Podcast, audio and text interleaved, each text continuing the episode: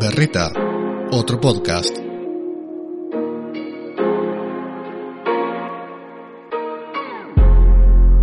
Hace poco menos de 500 años, un tal William Shakespeare nos vendió que suicidarse por alguien a quien conoces hace menos de una semana era un acto de amor. Esta asociación de calentura adolescente con la muerte pareciera ser una de las ideas más peligrosas desde el famoso hasta que la muerte nos separe, el cual ha condenado a dos personas a odiarse eternamente hasta perecer. Igual ojo, por suerte, hoy hay gente que nos ha dado la solución. En vez de odiarte con una sola persona, mejor odiarte con 14 y experimentar la verdadera libertad.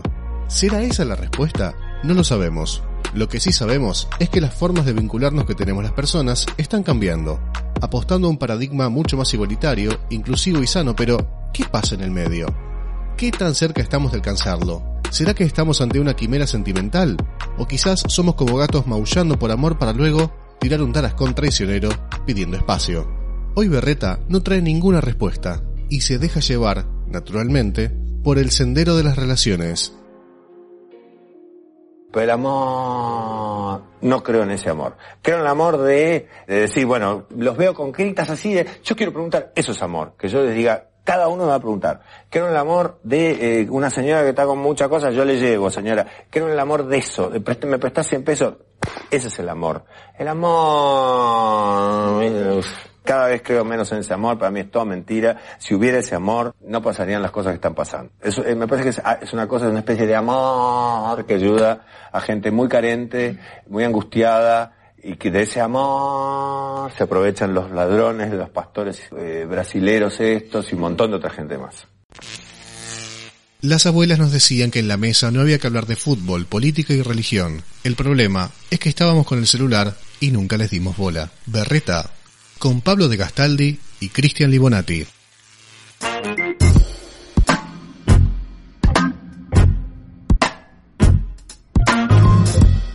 Ya hemos hablado en este podcast en un momento sobre las películas románticas y criticamos esa idea del amor romántico, me acuerdo con Tony Mar. Gran capítulo. Sí, sí, realmente un gran capítulo y justamente vamos a hoy a profundizar un poco eso.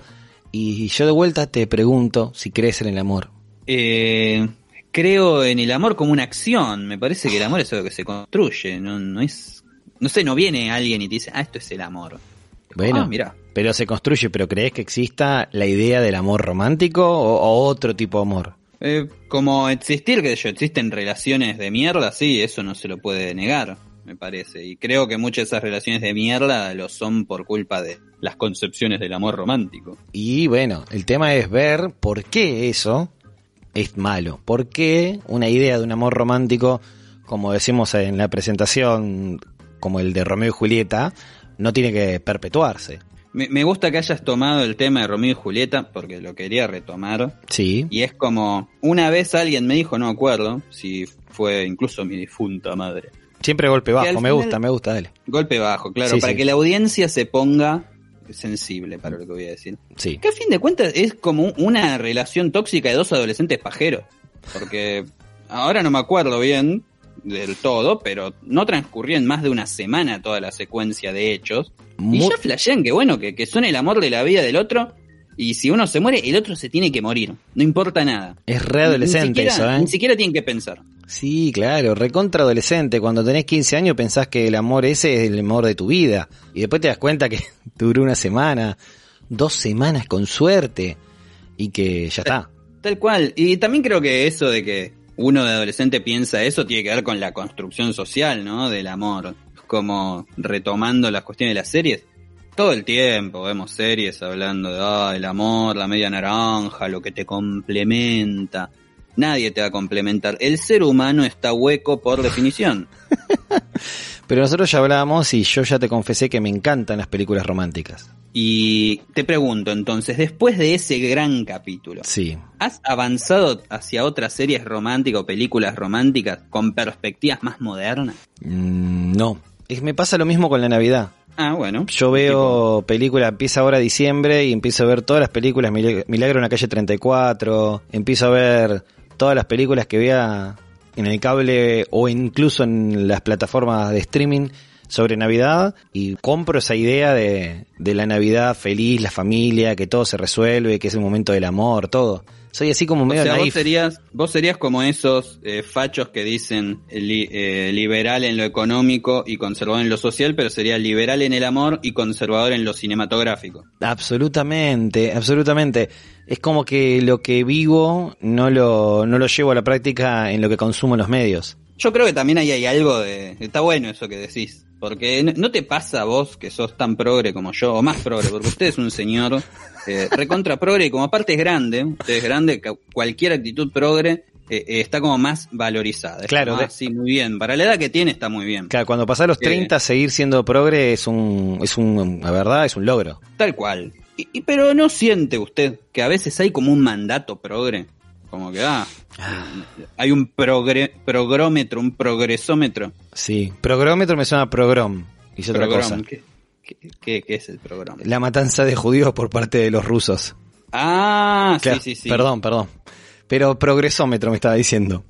Progresómetro. A veces siento que, está bien, hay un mandato social fuertísimo de parte de la sociedad, pero a veces de parte de nuestros nuestros vínculos cercanos, amistades o demás, a veces hay como hay una, una tendencia a, a mirarte como muy mal. Por ejemplo, imagínese si algún compañero de su edad Sí. se casa hoy día. ¿Eh? Eh. Capaz esa persona es lo más amor libre que existe, pero dijo, por alguna razón se quiere casar. Claro, es- Yo lo miro mal. Lo pienso, ¿no? Es como que tenemos este mandato progresista en donde hay que tener amor libre, hay que cambiar los estándares, hay que hacer todo y capaz que uno quiere seguir en su vida como, como fue siempre. O, y es feliz con eso. Claro, para mí es como que, bueno, sí, hay que criticar todo y está muy bien y creo que es re valioso que se estén haciendo esas críticas. Pero a, a veces, no sé, me da la sensación esa, capaz es, acá me sale el, el blanco, hombre blanco heterosexual, que ya sería la segunda vez que caemos en esa, ¿eh? Cuando hicimos amor, cuando hablamos del lenguaje inclusivo, fue el primer capítulo de dos hombres blancos heterosexuales hablando de cosas que no le corresponden. Sí. Pero a veces siento como que, bueno, hay, hay un man- está ese mandato social y a veces, eh, bueno, ese mandato de, bueno, tenés que ser más progre de lo que te sale. y que, a ver, no puteo contra eso porque tampoco me quiero poner en ese lugar de facho, de decir, ah, mirá, ahora vamos a arruinar las malas las viejas costumbres, porque la verdad que las viejas costumbres son una mierda, que ha- han matado gente, han matado mujeres, por sobre todo. Sí. Pero bueno, qué sé yo, está esa presión, yo supongo que es coyuntural y necesaria también, pero bueno, no sé, está. Es como que por un lado entonces tenemos estas nuevas ideas y estas nuevas costumbres progresistas de, de construcción y de buscar otra perspectiva, pero a su vez nos damos cuenta que como que si no cumplimos con eso, estamos en falta. Y estamos también debatiendo eso. Claro, es como muy polarizado, o sos lo más hippie que hay, o, o- o si no de golpe sos, eh, no sé, Dí- dígame el nombre de algún señor conservador viejo y facho. Feynman. Feynman, sos Feynman del otro lado, porque quizás, qué sé yo, eh, a uno le sale también de ciertas formas, creo que debe ser un proceso, no me parece es algo automático. No, seguro. Así que está bueno debatir eso, está bueno debatir igual el amor romántico como tal cual lo pensábamos, pero también hay, Obvio. hay otros temas para hablar que, no sé, por ejemplo, eh, no sé, el sexo. El sexo. Ah, llegamos a la parte que más me gusta. Claro. El amor, por ejemplo, y la idea del amor romántico, habla de la monogamia. ¿Usted es monogámico? Eh, yo soy monogámico, Ah, muy bien. Yo también. eh, es por genética. No, no, no, no, no, no está en la sangre, señor. no es, una, pasa por ahí, ¿no? es una cuestión cultural. Me cagaron. No, no, es cultural. Claro, sí, sí, obvio. Pero también, por ejemplo, en otras culturas donde la monogamia no existe, es una monogamia para la mujer y una poligamia para el hombre. Tal cual. Sí, como en las sociedades árabes con este con esta concepción del harem, por ejemplo. Claro, por ejemplo. Entonces también, también, también está asociado ahí a una cuestión de clase en el caso de las sociedades árabes. Porque no Seguro. es que cualquier persona tiene muchas esposas, sino que son los grandes jeques.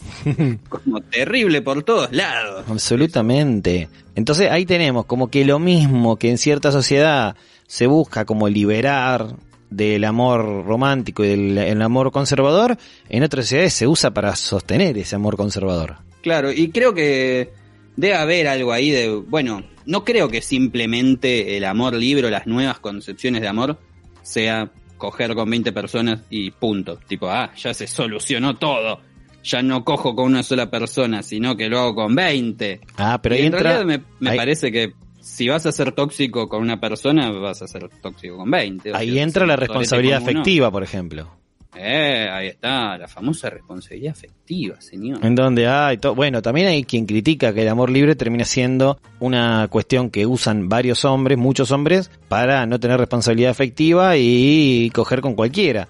Y ahí se sigue perpetuando el machismo. Eh, me gusta ese análisis. Eso creo que se lo había escuchado a, a un filósofo que no me acuerdo el nombre, pero seguro fue Ignacio Arias, porque Sí. es el único que conozco de cerca. Sí. Eh, y es muy interesante también. ¿Qué cosas realmente cambian? ¿Cambian las formas? ¿Cambia el fondo? ¿O no cambia un carajo? Para hablar de eso, ¿le parece que entrevistemos a alguien que sabe del tema? Por favor, porque yo creo que si lo cortásemos acá, eh, nos comeríamos varias puteadas. Y si dos hombres, varones, cis, heterosexuales, blancos, clase media, monogámicos, hablando del amor libre, sería... Una mierda. Exacto, un fracaso. Ana Paula Marangoni es licenciada en letras, docente y periodista feminista.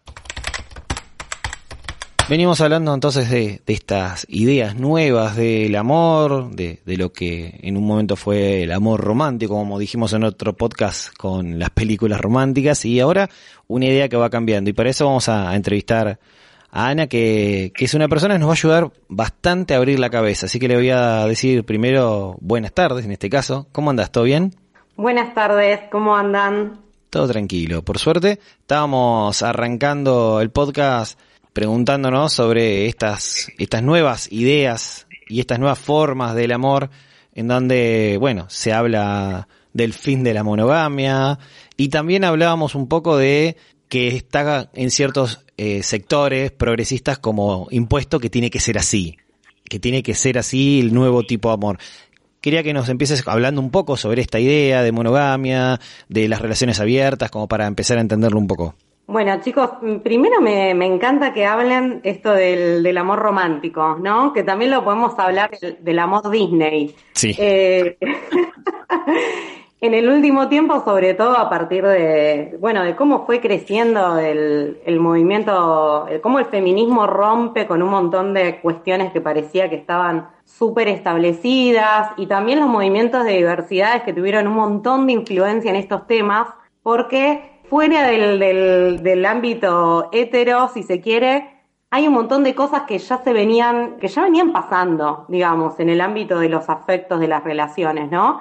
Y que bueno, fueron llegando un poco al ámbito hetero, si se quiere, bueno, o a otros sectores también que empezaron a, de repente a repensarse las identidades, la orientación sexual, todo, ¿no? Como que cayeron todas las preguntas juntas. Y hay un tema que está, está buenísimo para pensarlo, que tiene que ver con, con esto de romper con la monogamia, ¿no? Son como palabras que se van sumando, qué sé yo, hablamos del capitalismo y obviamente estamos en contra del capitalismo, hablamos del patriarcado y no queremos ser patriarcales, y aparece el tema de la monogamia, ¿no? Son, son, ¿no? Y, y bueno, toda esta idea, está, está bueno esto de, de pensar qué pasa, cómo, cómo repensamos ciertos modelos, cómo salimos del amor romántico, pero básicamente sin darnos la- en la pera, por decirlo de alguna manera. Estoy siendo muy poco académica, digamos. No importa, no importa. Acá aceptamos completamente la falta de academicismo. Exacto, ¿no? Entonces, bueno, por ahí lo primero que tenemos que revisar es, eh, bueno, ¿de qué hablamos cuando hablamos de monogamia? Porque si no pareciera que hablamos de sacarnos una ropa y ponernos otra, y, lo primero que tendríamos que decir que la monogamia es un sistema, y como todo sistema nos rige, podemos cuestionarlo, podemos trabajarlo, pero no es que yo me levanto y digo, abajo el capitalismo, sería hermoso, ¿no? O abajo el patriarcado y ya está, se terminó, se cayó. Es todo mucho más complejo y es un sistema que, que nos habita, ¿no? Y después les voy a comentar, porque yo tenía ganas hoy de traer, sobre todo, la mirada de una feminista que se llama Brigitte Basallo, que es una feminista española, que me parece que dice cosas muy, muy copadas, muy atinadas, que nos ayudan a pensar este tema sin forzar categorías, ¿no? Como sin pensarlo, me parece que hay algo, esto de salir del amor romántico, estamos en un momento donde de repente proliferan un montón de discursos que parecen divinos, recopados, ¿no? Pero después en el medio está la vida real y medio que no sabemos qué hacer con todo eso, ¿no? Entonces la idea es poder repensarlo, trabajarlo, cuestionarlo de verdad, pero para poder en todo caso ir trabajándolo, ¿no? No es algo que cambia de la noche a la mañana y en todo caso también preguntarnos qué queremos que cambie, ¿no? ¿Qué es lo que nos gusta, qué es lo que no nos gusta? Entonces, bueno, voy a ir hablando un poquito, tomando algunas cosas de, de Brigitte, que me parece que, que nos ayuda mucho a pensar este tema sin que nos volvamos de repente acartonadas, acartonados, que solamente lo único que hacemos es cambiar un manifiesto por otro, ¿no? Y que no nos sirve de nada. Eh, como cambiar un mantra por otro. claro, claro. Abajo el amor romántico, bueno, ya se fue, ya no existe más el amor romántico. Y después nos damos cuenta de que lo sostenemos desde un montón de cosas que hacemos todo el tiempo. Entonces, bueno, nada, es, más complicado. Siempre, siempre en el ámbito de los, de los afectos, de lo íntimo, ahí es donde se libran las, las batallas más arduas, ¿no? donde aparece la ideología así con todo, clavándonos las garras y donde también nos encontramos más vulnerables, hay que decirlo. Sí. Bueno, entonces eso, contar. Eh, la monogamia obviamente se va a ir afianzando históricamente a partir de, ciertas condiciones que el sistema capitalista necesita, ¿no? Ahí en el, patriarcado ya existía antes de que se desarrollara el capitalismo, pero adquiere características muy específicas a partir del capitalismo, ¿no? distintas, diferentes. Y ahí, bueno, la monogamia va a tener un, lugar en cuanto a, un sistema de valores, de creencias, que hace, digamos, la, la, amalgama para que funcione la familia como núcleo familiar y como ustedes ya sabrán, cosas que se fueron cuestionando a lo largo del tiempo. La familia con roles muy específicos, ¿no? El, sobre todo el, núcleo familiar, el varón yendo a trabajar, la mujer quedándose en la casa, en el ámbito privado. Entonces, bueno. Claro, nace, te, pregunto, nace con el capitalismo porque antes estaban todos trabajando en, la casa, porque al, no ser un trabajo, por ejemplo, industrial, o en realidad tener que ganarse el pan trabajando, ahí también se forma un rol dentro de la familia. Exacto, totalmente. Bueno, también hay, hay, una autora que se llama Silvia Federici que habla mucho sobre el tema, que es re interesante, que por ahí es para otro día, ¿no? Pero bueno, no es que no existía el patriarcado, sino que se va a solidificar esa estructura donde la mujer queda excluida del, de lo público y lo que hace la mujer es todo eso que, que, bueno, se resume en una consigna muy popular, que es gracias al feminismo, ¿no? Eso que le dicen amor es trabajo no pago, ¿no? Claro. En nombre del amor, la mujer ocupándose de la, de la crianza, de las tareas domésticas, etcétera, ¿no? Para que alguien esté trabajando 10 o 12 horas por día fuera de su casa, otra persona tiene que estar haciendo todos esos trabajos que antes se distribuían de otra manera. Y todo eh, para sostener un sistema capitalista explotador. Claro, totalmente, totalmente. Bueno, claro que la monogamia también va, va a ir teniendo distintas cuestiones. Históricamente también sucedía que se respetaba más para la mujer, pero también porque la mujer quedaba más relegada a la casa y no tenía muchas posibilidades de salir, ¿no? Claro, al quedar en, la esfera privada era difícil tener relaciones con otras personas. Claro, era muy, eh, mucho más difícil y ya de por sí te generaba una limitación terrible en cuanto a vínculos, etcétera, ¿no? posibilidad de irte de la casa y tener una excusa. Claro. Entonces, bueno, por eso ahí aparece todo, esta, todo esto que se, también se fue construyendo de la infidelidad, la infidelidad masculina, ¿no? Como algo, como un atributo sobre todo masculino en la familia, en la familia núcleo típica hetero. Eh, la figura del amante, ¿no? Como la otra mujer. Bueno, todas esas cosas que a veces las vemos lejanas y a veces vemos que sigue pasando un poco todavía. el, pibe se tiene que descargar, decían antes del matrimonio, por ejemplo. Por ejemplo, claro, sí, bueno, un montón de construcciones, ¿no? Bueno, la virginidad femenina como algo, no sé, que perdías un día y de repente tenía que ser con el amor de tu vida, con la persona. Algo a atesorar y cuidar y mantener hasta el momento en que se lo des a otra persona. claro, sí. Y además que, bueno, la primera vez nunca es la, más copada, ¿no? Entonces es terrible. No, para nada. Horrible. eran unos mandatos espantosos.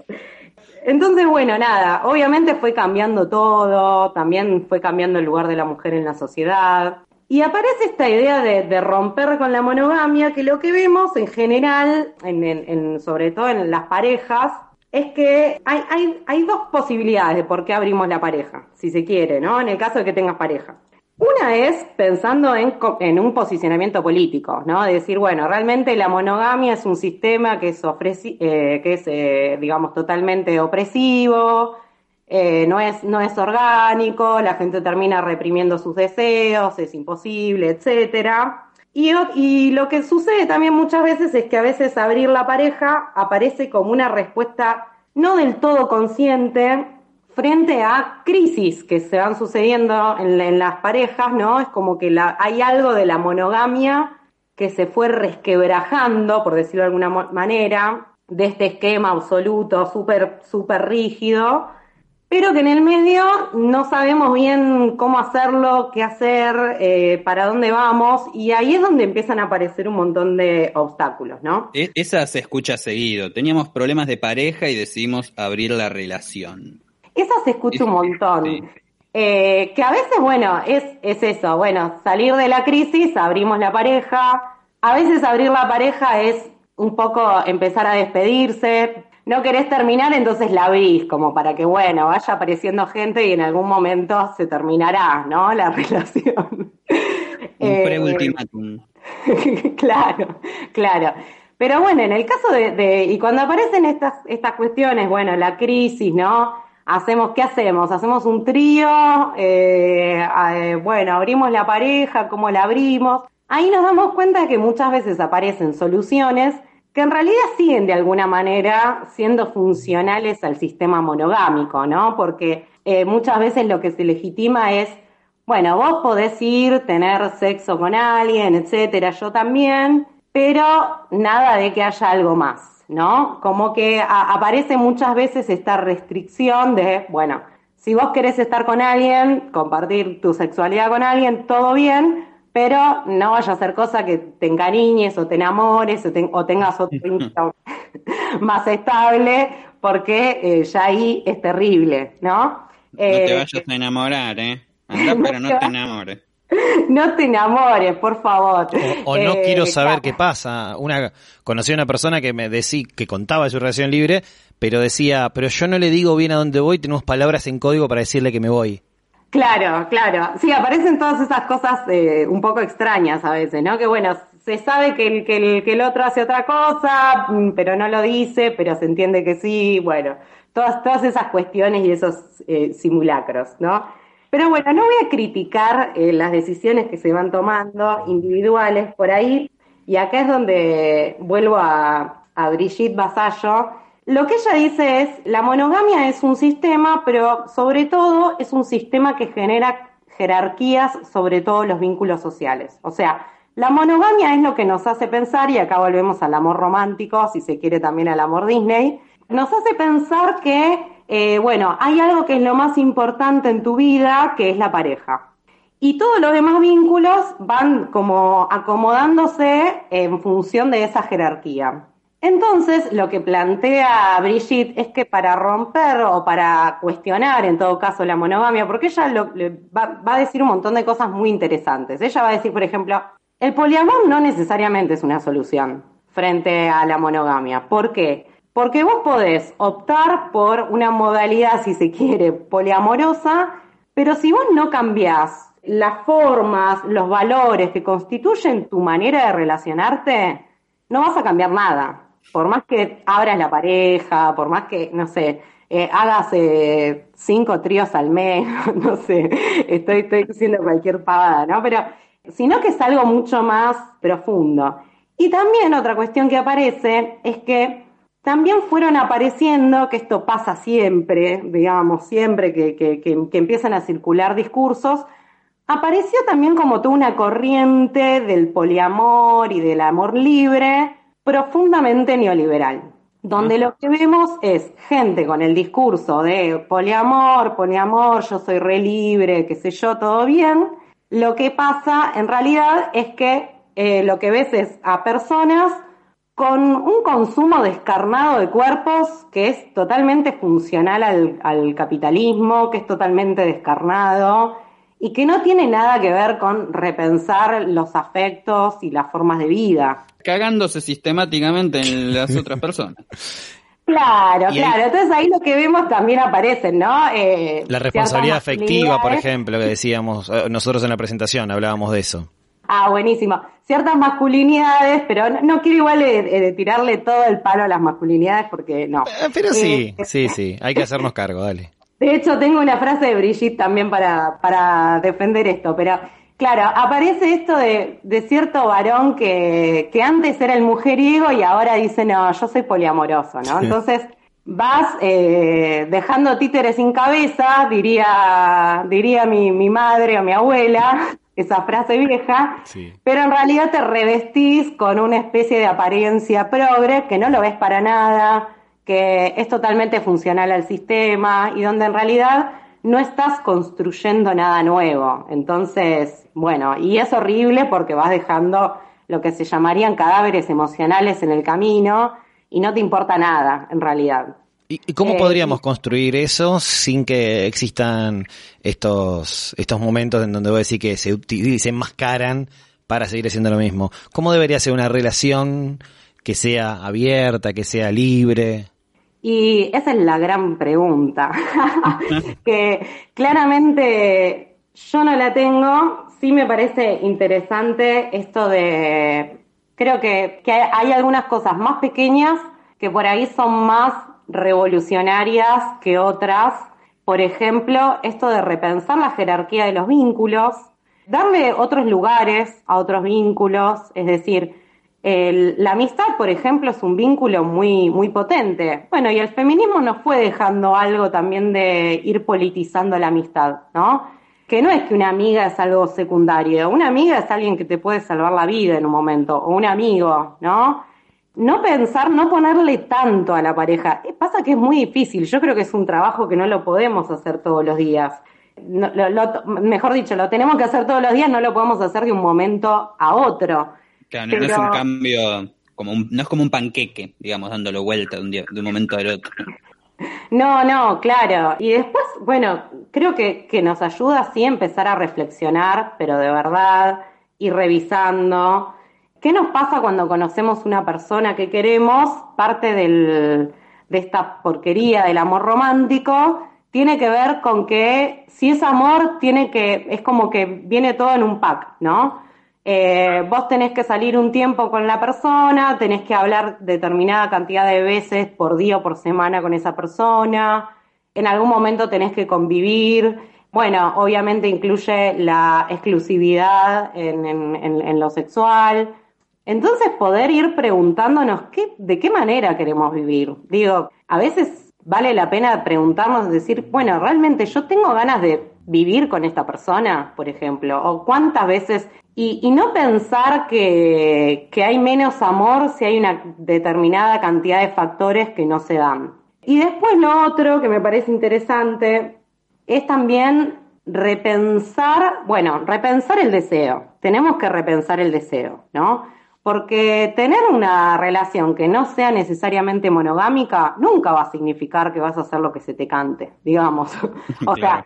Hacer lo que se te cante y, no, es imposible, pero, porque además, digamos, ahí es donde aparece esa trampa que también está ligada al amor romántico, que, que muchas veces termina en las violencias, porque, bueno, pareciera que en nombre del amor, eh, no sé, se te juega todo en una relación y se te juega algo que tiene que ver con tu identidad, ¿no? Entonces vos por eso no puedes abandonar un vínculo, no puedes dejarlo, o terminar una pareja puede implicar, no sé, como toda una, una pérdida de la identidad, de una cantidad de vínculos, de un determinado estatus también.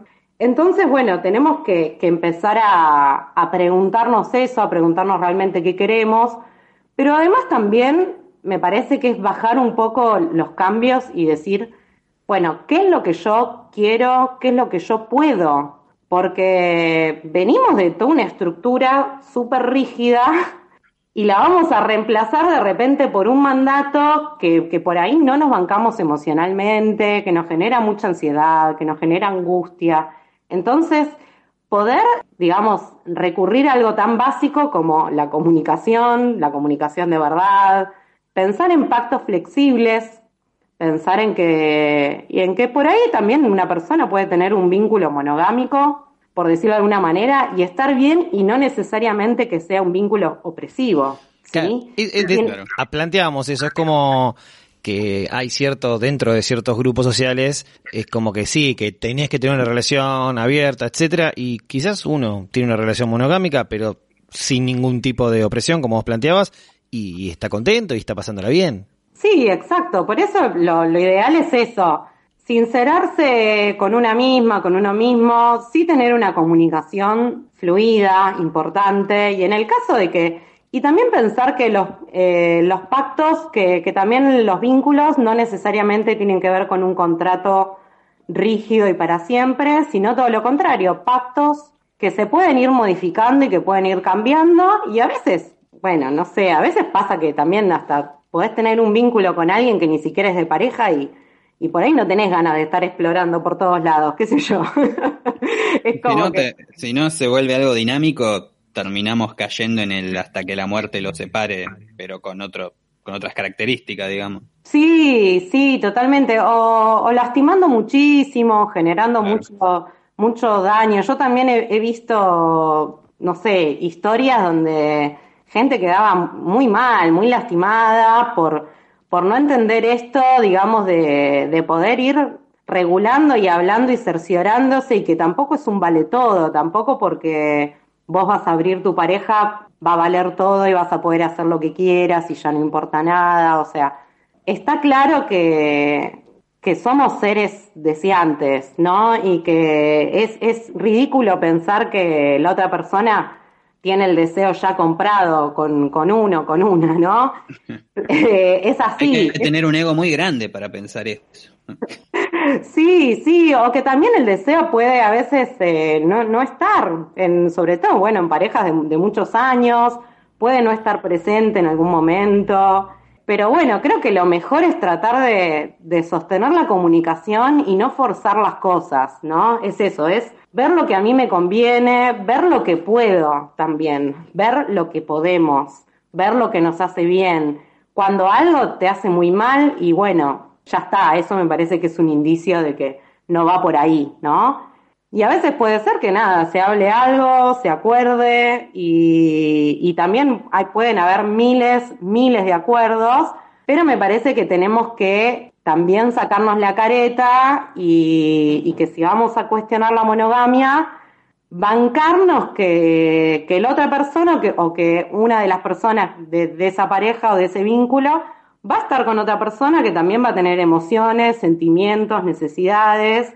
Y bueno, y, la vida es, mucho más compleja, no es todo, eh, no sé, bueno, listo, un polvo y ya está, ¿no? Por decirlo de alguna manera puede ser todo mucho más complejo. Entonces, por ahí, si nos animamos a abrir la pareja, hacernos cargo de que, de que somos seres humanos y en el mejor de los casos seres afectivos y nos pueden pasar cosas diferentes. Eh, entonces, bueno, eh, es un tema en el que empezás a, escarbar un poquito y, van saliendo como cada vez más, más capas, ¿no? Y, bueno, no, no, no es tan sencillo, ¿no? No hay, no hay nada demasiado, demasiado sencillo. Me gustó mucho algo que nombraste bien al principio de esta cuestión de cómo se está trasladando de lo que serían de los vínculos no heterosexuales a los, a los vínculos heterosexuales que tratan de replantearse eh, otras cosas. alguna vez había escuchado que tenía que ver con que, si bien obviamente siempre hubo una censura y un, una resistencia de la sociedad a, a los vínculos homosexuales o directamente los vínculos no heterosexuales, como no se le ejerció modelos ya tipificados de relacionarse, entonces como que hubo mucho más tiempo, mucho más experimentación que en los vínculos en donde sí te decían, sí, vos sos hombre, tenés que casarte con una mujer y tenés que tener hijos y tenés que hacer esto, aquello. Em, claro, sí, totalmente. Bueno, una de las cuestiones obviamente tiene que ver también con el modelo de la familia, de la reproducción, ¿no? en, en las identidades diferentes, ser eh, lesbiana, ser gay, eh, etcétera, no aparece, digamos, tan fuerte toda, toda, toda esta presión, ¿no? Y después también porque las, las identidades, las distintas identidades también fueron apostando en la medida en que se corrían de la norma también desde un lugar mucho más deseante. Eh, y, creo que esto también se puede ver, eh, se permiten otras cosas, ¿no? Lo podemos ver, no sé, en el ejemplo del, boliche gay o el, o el boliche de tortas, ¿no? Donde pareciera que en el mundo hetero hay algo que nos pasa, que nos cuesta un montón. Bueno, ahora estamos en medio de la pandemia, pero pareciera... Ahora cuesta todo. Ahora cuesta todo más. Pero pareciera que no, nos cuesta tener hasta esos lugares de digamos, de, para que el deseo corra libre, si se quiere, ¿no? el, conocer a alguien, el chamullarse, hay algo que está ahí más, más aceitado que en el, en el ámbito hetero lo que vemos es que está todo mucho más reprimido, es todo más difícil, y ahí hay un montón de cosas, ¿no? Para, para, para pensar. Pero bueno, efectivamente, de hecho, bueno, Brigitte Basallo es, eh, es lesbiana, ¿no? las teorías queer, digamos, todas, todas eh, las, corrientes teóricas que vienen de colectivos LGBT y eh, que vienen de corrientes queer, es decir, de, identidades distintas, identidades no binarias, aparece, digamos, tienen eh, otra, otra manera de vincularse con el deseo, con los afectos, o sea, no, son una, fueron construyendo formas mucho menos reprimidas en cuanto a eso, ¿no? Creo que el, mundo hetero tiene, tiene esa, esa historia de donde es todo un poco más reprimido, más tabú, más, más controlado, ¿no? Y eso también se ve en, bueno, en las prácticas sexoafectivas, digamos. Estábamos entonces pensando esto de, de las relaciones y, y yo te pregunto, ¿cómo podríamos pensar que van a ser en un futuro? ¿Qué pensás que va a haber, no sé, dentro de 20 años? Que la nueva las nuevas generaciones quizás tengan otras ideas o empiecen a tomar esto de una forma más natural, quizás que los que tenemos más de 30, por ejemplo. Y si ves que, sin hacer futurología, si crees que en las nuevas generaciones puede haber un cambio de esto. Bueno, es todo un tema, ¿no? Porque vamos pensando en cosas que van cambiando, pero también vamos viendo cómo a veces en la sociedad aparecen ciertas revueltas de, pensamiento muy conservadoras, entonces bueno, por ahí yo me imagino algo re optimista y de repente nos vamos a encontrar con una realidad distópica al estilo de My Tale, digamos, eh, no sé, pero, pero bueno, siendo optimista vamos a suponer que hoy está lindo el día y, y bueno, estoy contenta porque aparentemente van a llegar las vacunas contra el COVID para el año que viene y, bueno, voy a decir las cosas en términos optimistas. Yo me imagino que, que sí, que, que, van a ir cambiando, creo que esto, vuelvo a esto que me parece que hay algo de los, de los vínculos que, donde creo que la pareja, ojalá en el mejor de los casos, no vaya a tener tanto peso, digamos, donde, donde hay un montón de vínculos y donde tener pareja necesariamente no, tal como la conocemos ahora, ¿no? Eh, que como decimos es un combo, no, no te defina por completo. Y yo creo que incluso todo el tema de, de la orientación sexual tampoco se va a definir en el mejor de los casos en términos de identidad, ¿no? Como que va a ser todo, me parece, mucho más, mucho más fluido. Ojalá, ojalá sea así, ¿no? Pero bueno, yo me imagino algo, algo así salvo que, bueno, terminemos en una especie de, de dictadura hiperconservadora. que siempre está a la vuelta de la esquina, ¿verdad? Sí. Sí, sí.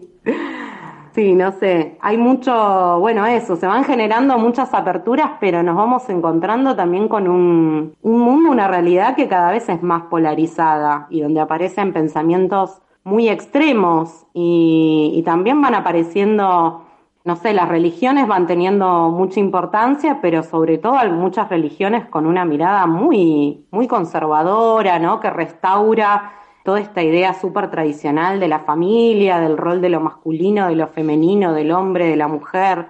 Entonces, bueno, ojalá que, que gane la, la apertura, pero en el medio tenemos que hacer mucho trabajo, mucho trabajo. Y me había olvidado de mencionar algo en relación que también aparece, el tema de la responsabilidad afectiva.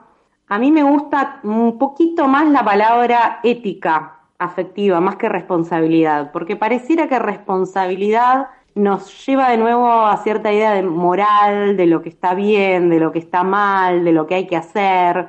Y en algunos casos a veces también refuerza cierta idea de, del, del varón, sobre todo en los vínculos hetero, del varón como garante de ciertas cosas. Entonces, me gusta, me gusta más la idea de una ética afectiva. Creo que sin ética afectiva estamos, estamos. O sea, y, creo que tenemos que, repensar muchas cosas, ¿no? Eh, somos una cultura que está muy, muy pendiente de, separar, digamos, el, el, sexo del afecto, por ejemplo, o, que no puede ver lo sexual en otras cosas que no sean el, el sexo explícitamente. Eh, entonces creo que, que hay muchas cosas que tenemos que, revisar y crecer y que en el mejor de los casos, si hay un mundo mejor posible, creo que tiene que ser un, un mundo con, con ética afectiva, con mucha comunicación y aceptando lo que, lo que tenemos ganas de hacer realmente. Porque ponerte un molde eh, sin revisar un montón de cosas no te va a llevar a nada, no te va a llevar a ninguna transformación. Estás cambiando, como decíamos al principio del programa, un trajecito por otro y, y eso no cambia nada. Así que, bueno, e, e, ese sería el, el, el, mundo, el mundo mejor que me imagino. Bueno, muchísimas gracias por, por todo lo que nos dijiste y nos, nos estás abriendo un poco la cabeza para que nosotros también pensemos un poco en nosotros mismos. Muchas gracias a ustedes, chicos. Abrazo. Berreta, un podcast que trata de ofender a la mayor cantidad de gente posible.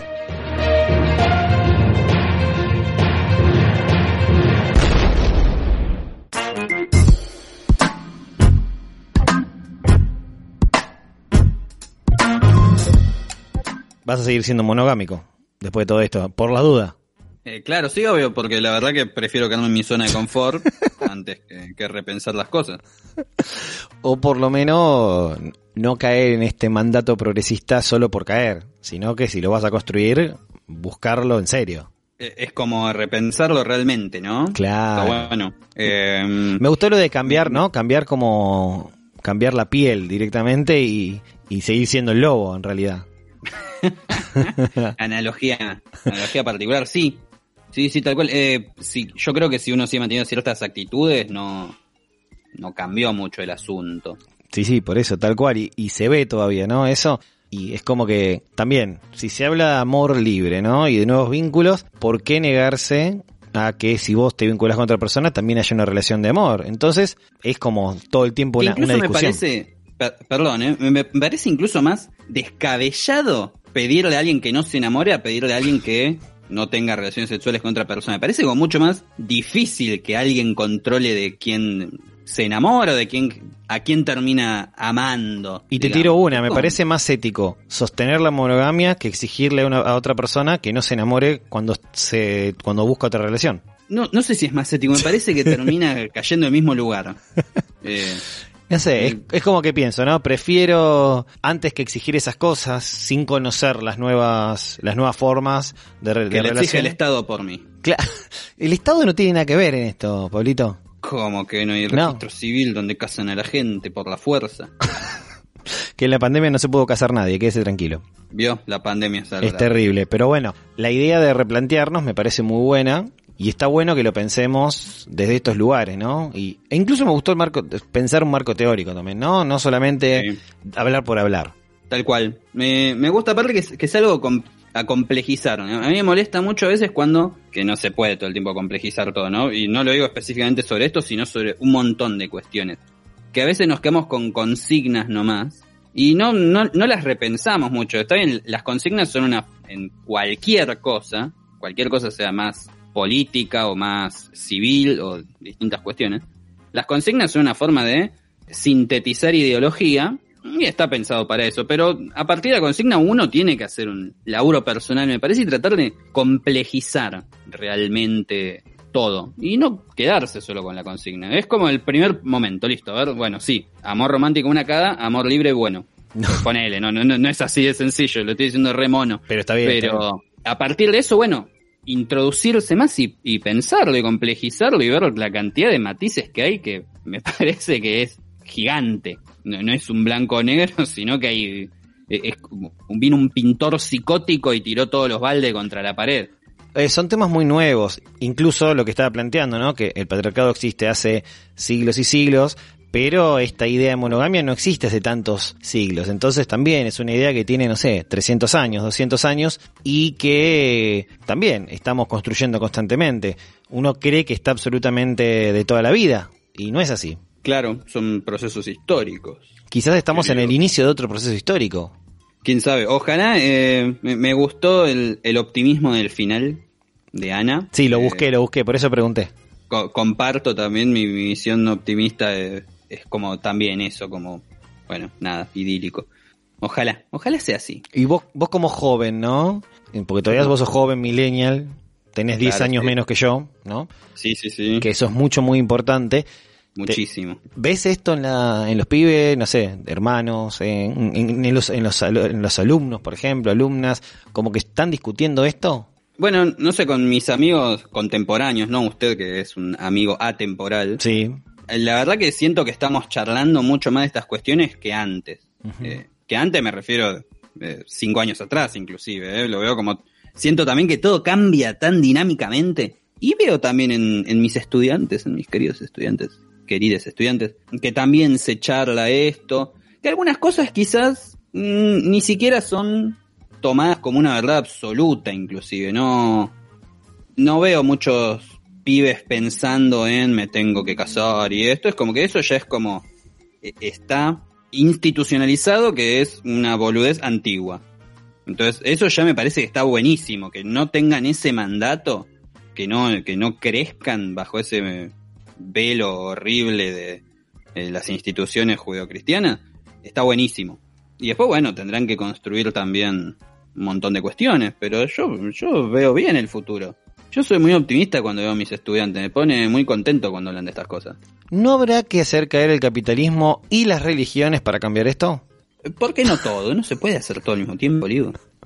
Digo, de paso aprovechamos para tirar abajo el capitalismo.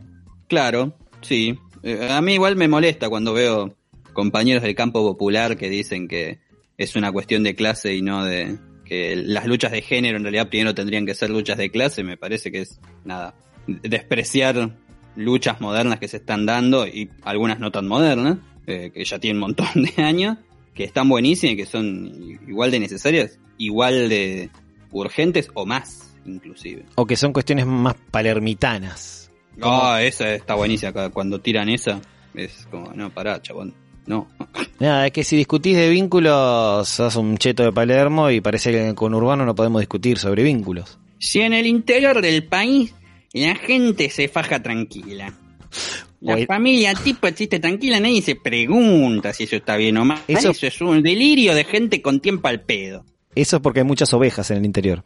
Eh, claro, sí, eso ayuda seguramente. Las ovejas deben ser un factor. Eh, pero hagamos historiología o revisionismo histórico, revisemos Sí. la lucha de clases a partir de las ovejas. Me gusta, me gusta. Y ah, bueno, se pueden usar las ovejas para hablar del, de lo que sería el colonialismo inglés, por ejemplo. Claro, sí, seguro. No, no entiendo por qué, pero seguro. Usted debe saberlo. Otro día se lo explico, ¿le parece?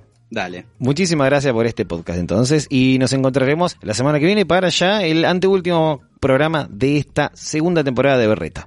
Ah, me, me- se me caen las lágrimas. Nos vemos hasta la semana que viene y bueno, muchísimas gracias como siempre, señor. Gracias a usted. Este podcast no es comunista. Podrá ser mentiroso, puerco, idiota, comunista, pero nunca una película porno. Berreta, con Pablo de Gastaldi y Cristian Libonati.